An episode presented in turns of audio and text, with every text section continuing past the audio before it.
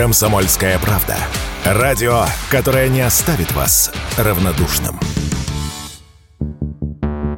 В 2024 году россиян ожидают 7 коротких рабочих недель. Они приходятся на январь, февраль, март, май, июнь и ноябрь. Всего в этом году 366 календарных дней, так как год високосный. Из них рабочих 248, праздничных и выходных 118. Следующие длинные выходные ожидают нас на День защитника Отечества с 23 по 25 февраля, то есть три выходных дня. Столько же с 8 по 10 марта будем отдыхать в Международный женский день. Майские праздники в этом году начнутся с воскресенья 28 апреля по среду 1 мая в честь Дня труда, а также с четверга 9 мая по воскресенье 12 мая в связи с празднованием Дня Победы. В июне период отдыха в связи с празднованием Дня России продлится всего один день, 12 июня. На ноябрьские праздники жители России отдохнут с воскресенья 3 ноября по понедельник 4 ноября. 30 и 31 декабря в 2024 году